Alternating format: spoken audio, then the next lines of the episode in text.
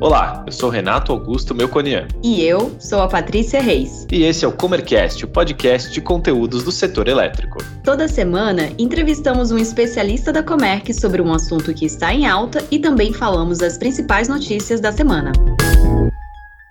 Hoje vamos falar sobre uma dúvida frequente de consumidores interessados em economizar na conta de energia elétrica e sair do mercado regulado. É possível migrar para o mercado livre de energia sem ter a demanda exigida? De acordo com as regras atuais, nem toda empresa pode migrar. Para se tornar um agente do mercado livre, é preciso atender alguns critérios, entre eles o limite mínimo de demanda contratada de energia. Em caso de não atender a esse limite mínimo, a empresa pode usufruir da vantagem da comunhão de cargas, que é uma opção para unidades consumidoras com o mesmo CNPJ ou localizadas em áreas contíguas, ou seja, sem separação por vias públicas. No caso da empresa interessada na migração não conseguir se integrar a um grupo de unidades consumidoras vizinhas, há ainda outra opção. Ela pode se unir a unidades consumidoras que possuam a mesma raiz do CNPJ e estejam situadas no mesmo submercado. Pelas regras de comunhão de fato, como o próprio nome explica, as empresas podem somar suas cargas para atingir os 500 kW. Esse é o nível mínimo da demanda para se configurar um consumidor especial, que é uma das categorias do Mercado Livre. O consumidor especial contrata seu fornecimento de energia exclusivamente a partir de fontes incentivadas, como pequenas centrais hidrelétricas, biomassa, eólica ou solar. Para falar sobre esse assunto, o Comercast convidou o João Quevedo, executivo de relacionamento com consumidores na célula de relacionamento de Santa Catarina, aqui na Comerc.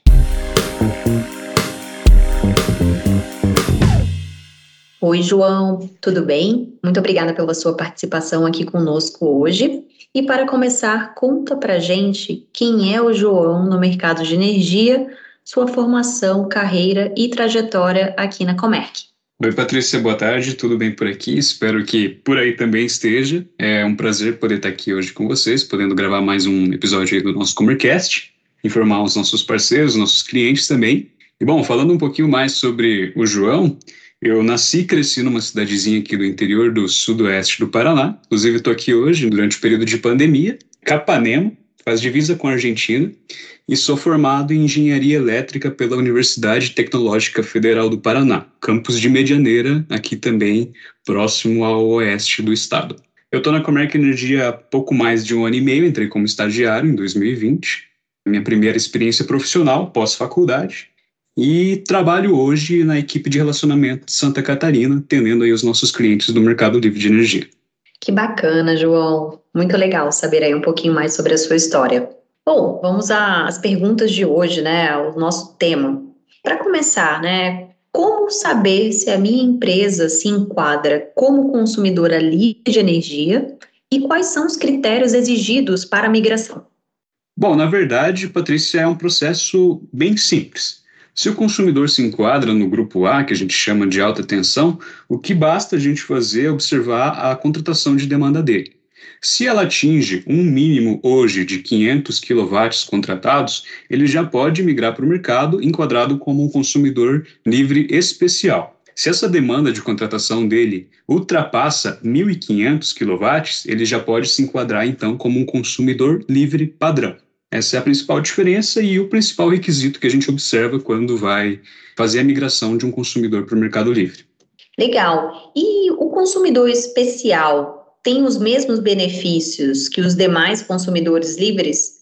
Quase todos. O consumidor especial, que seria esse que teria que atingir os mínimos de 500 kW contratados, ele tem alguma restrição para sua contratação de energia. Ele precisa, hoje, obrigatoriamente, estar tá contratando energia de fontes renováveis, ou, como a gente costuma chamar no mercado livre de energia, fontes incentivadas, que são energias provenientes de fontes eólicas, solares, biomassas, pequenas centrais hidrelétricas.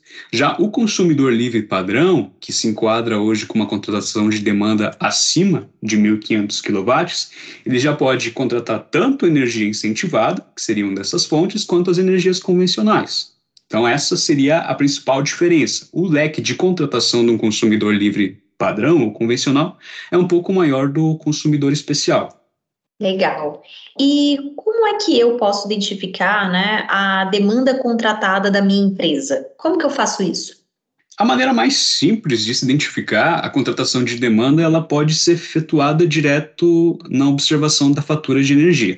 Então, se você é um consumidor de alta tensão e possui uma contratação de demanda, você pode pegar a última, primeira ou segunda via da sua fatura de luz e observar que vai ter um campo específico para demanda contratada, onde você vai poder observar se você tem o requisito mínimo de 500 kW para migrar para o mercado livre ou está abaixo ainda e precisa acabar elevando para fazer uma migração padrão, certo?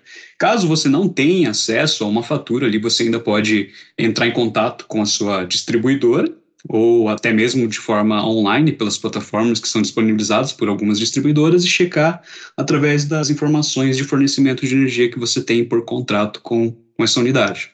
Legal. Então, se a pessoa tiver dúvida, só entrar em contato e enviar a conta aqui para nós. Nós olhamos e fazemos uma consultoria. Exatamente, o que simplifica bastante até mesmo é, a nossa equipe que prospecta e entra em contato com novas unidades, que hoje em dia basta uma fatura de energia para a gente já observar a viabilidade de migração de uma unidade para o mercado livre de energia. Então, é um processo bem simples para observar essa contratação e até fazer o estudo necessário para entender a viabilidade. E o consumidor que não consegue alcançar a demanda mínima exigida consegue migrar para o mercado livre? Quais são as alternativas viáveis para esse caso, se ele não conseguir, né? Certo, ele consegue migrar sim, antes de ele chegar a entender um pouco mais essas outras opções. Claro que a gente sempre faz ali um estudo, um acompanhamento com ele se o aumento de demanda não é viável, mesmo que ele trabalhe com uma demanda ociosa, e se os custos envolvidos em possíveis adequações físicas também cobrem a economia que ele teria no mercado livre. E caso ele não tenha um resultado satisfatório em potencial econômico, né, traduzindo a ideia, a gente pode ainda explorar outras formas ele estar tá fazendo essa migração, que é através das comunhões de carga que a gente menciona aqui no Mercado Livre. Seriam elas a comunhão de direito, que ocorre quando é, a unidade ela não tem a demanda suficiente para migrar para o Mercado Livre, mas existem outras unidades localizadas no mesmo supermercado de energia cuja soma de demanda de todas essas unidades juntas seja igual ou superior a 500 kW, que é o requisito mínimo que a gente já viu ali para migração padrão. Uma outra forma seria a comunhão de fato, que ocorre quando as unidades elas não precisariam ter a mesma raiz de CNPJ, mas precisariam ser vizinhas em área contígua, ou seja, entre as unidades não poderia haver uma via pública, por exemplo, e a soma das, de demanda das duas unidades teria que atingir ali o mínimo de 500 kW também. Muito bem. E uma vez atendido o critério de nível mínimo de demanda contratada, a empresa ou grupo de empresas consegue fazer sozinha a migração ou precisa de uma assessoria especializada como a da Comerc? Ela até pode migrar, mas haverá riscos. E para o cliente que estava ali operando sempre no mercado cativo e para o mercado livre sem um acompanhamento adequado, ele pode acabar se perdendo com os diversos prazos, etapas e trâmites que envolvem não só a unidade dele, mas também a própria distribuidora e a Câmara de Comercialização de Energia, né, a CCE. Porque é um processo que costuma levar ali na casa dos 180 dias envolve aberturas de contas em bancos específicos, adesão à Câmara, agendamento de, de vistorias e troca de equipamentos pela distribuidora na unidade. E, claro, tudo isso tem que ser estudado em paralelo com a estratégia de contratação que esse consumidor vai fazer quando estiver no mercado livre. Porque até então, no mercado cativo, ele não precisava se preocupar com o quanto ele ia consumir, porque ele saberia que seria fornecido no Mercado Livre, é desenhada uma estratégia de contratação em cima do que se espera que esse cliente consuma ao longo do período dele no mercado. Existe alguma opção de migração para a empresa que, mesmo recorrendo à comunhão de cargas, não consiga alcançar a demanda mínima exigida? E qual seria a solução para essa empresa economizar na conta de energia? Em termos de migração, não haveriam outras formas dessa unidade acabar indo para o mercado livre. O que pode ser feito para economizar um pouco mais com a conta de energia é geralmente gira em torno de iniciativas com geração distribuída, né, que promovem investimentos à produção de energia renovável, geralmente ali de, de fontes solares é, ou por biomassa, e também avaliações em cima de serviços de eficiência energética, como, por exemplo, estudo de, de motores, de iluminação e dos demais circuitos elétricos na unidade. Outros estudos bem comuns para esse tipo de, de consumidor que não tem uma opção de migrar para o mercado livre, nas condições que são propostas hoje, são os estudos de enquadramento tarifário e análise de otimização de demanda, que servem justamente para identificar se nas condições que essa unidade se encontra no mercado cativo são as mais adequadas e benéficas, economicamente falando, para esse consumidor. O setor elétrico aguarda aprovação do projeto de lei 414, que prevê a portabilidade da conta de luz entre as distribuidoras e traz novas regras para o mercado livre de energia no Brasil. O que podemos esperar desse projeto e de sua tramitação no Congresso? O que, que você acha? O projeto de lei 414 ele já está aguardando continuação na Câmara aí um pouco mais de quatro meses e assim, ele tem ganhado muita força, sobretudo popular e dos especialistas de mercado, porque ele é importantíssimo para a evolução do setor energético no país.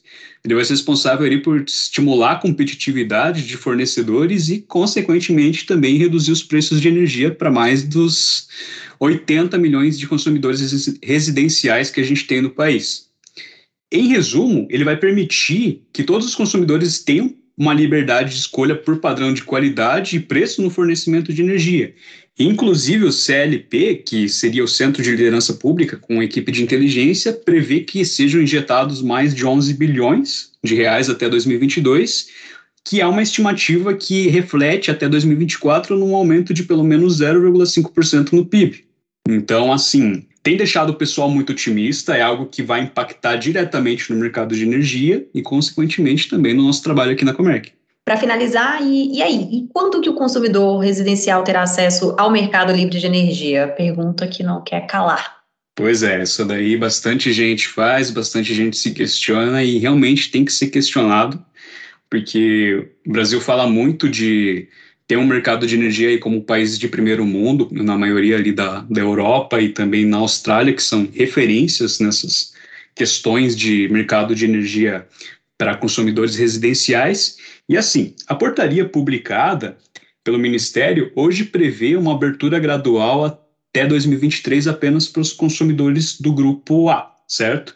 No entanto, iniciativas como a própria PL 414, que a gente citou agora há pouco, ela prevê que 42 meses após a sua sanção, todos os consumidores, sem exceção, eles possam estar escolhendo ali quem que deve ser o seu fornecedor de energia. O que então vai trazer o tão sonhado mercado livre de energia para o consumidor residencial. Então, só o que nos resta é apoiar a abertura e aprovação da, desse projeto, que ele siga aí dentro da Câmara e vamos aguardar aí, como você mesmo citou, otimista para a gente poder estar tá ali na, na nossa casa, já escolhendo nosso fornecedor de energia, como já acontece em muito lugar por aí afora. E pagando mais barato. Com que certeza. é mais importante.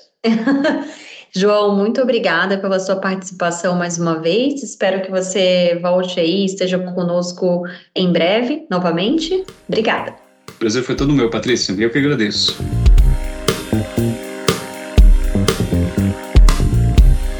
E agora vamos às principais notícias da semana.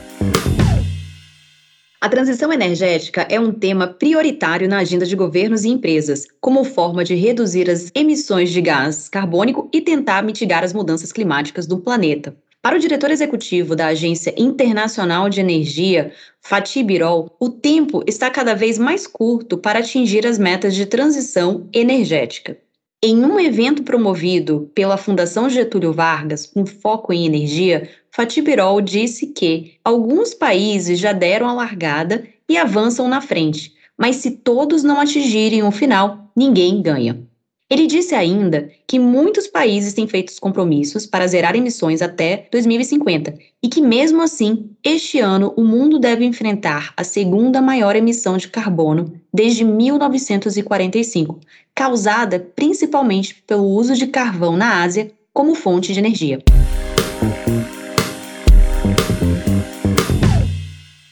A falta de chuva, que reduziu o volume de água nos reservatórios das usinas hidroelétricas, impôs novas medidas por parte do governo federal para minimizar o impacto na geração de energia elétrica. No dia 11 de junho, o Ministério de Minas e Energia decidiu reduzir a vazão das usinas de Jupiá e Porto Primavera, no Rio Paraná. Nesse sentido, o Ministério publicou uma portaria determinando que o concessionário da hidroelétrica Jupiá deverá iniciar imediatamente a realização de um teste de redução de defluência mínima até atingir o valor de 2.300 metros cúbicos por segundo, de forma estável a partir de 1 de julho. Hoje, a quantidade mínima de água liberada na usina é de 3.300 metros cúbicos por segundo. No caso da hidroelétrica de Porto Primavera, a redução deve ser de 3.900 para 2.700 metros cúbicos por segundo.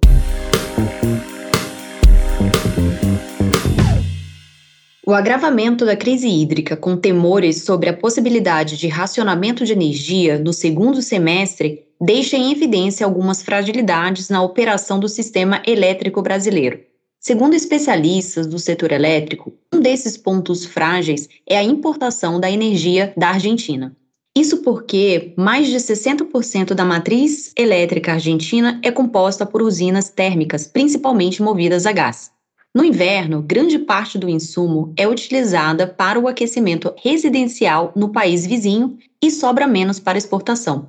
Isso acontece no momento em que o Brasil entra no período de estiagem, e está mais precisando da energia importada. Outro ponto frágil apontado por especialistas do setor elétrico é a usina binacional de Itaipu, que está gerando quase o mínimo de energia no momento. O uso de usinas térmicas é mais um com alto custo de operação. O Ministério de Minas e Energia deve realizar em breve uma licitação para fechar a compra da produção de usinas de geração de eletricidade movidas a biomassa. Em nota à imprensa, o Ministério informou que a previsão é de que a portaria de consulta pública das diretrizes do leilão de contratação de biomassa seja publicada até o final deste mês. Segundo cálculos da Associação da Indústria de Cogeração de Energia, a contribuição adicional de termoelétricas à biomassa para o Sistema Interligado Nacional pode gerar uma economia de dois pontos percentuais nos reservatórios hidroelétricos do subsistema Sudeste-Centro-Oeste em 2022. É nesse subsistema que a crise está mais grave. A biomassa é a terceira fonte de energia mais utilizada no Brasil, responsável por pouco mais de 9% da eletricidade consumida no país. A energia da biomassa é obtida pela queima de materiais orgânicos, sendo o bagaço da cana-de-açúcar o mais importante com quase 80% da participação total produzida. Gostou desse episódio? Ficou com alguma dúvida ou tem alguma sugestão de tema para o Comercast? Mande pra gente em faleconosco.comerc.com.br ou nas nossas redes sociais. Até, Até a, próxima. próxima.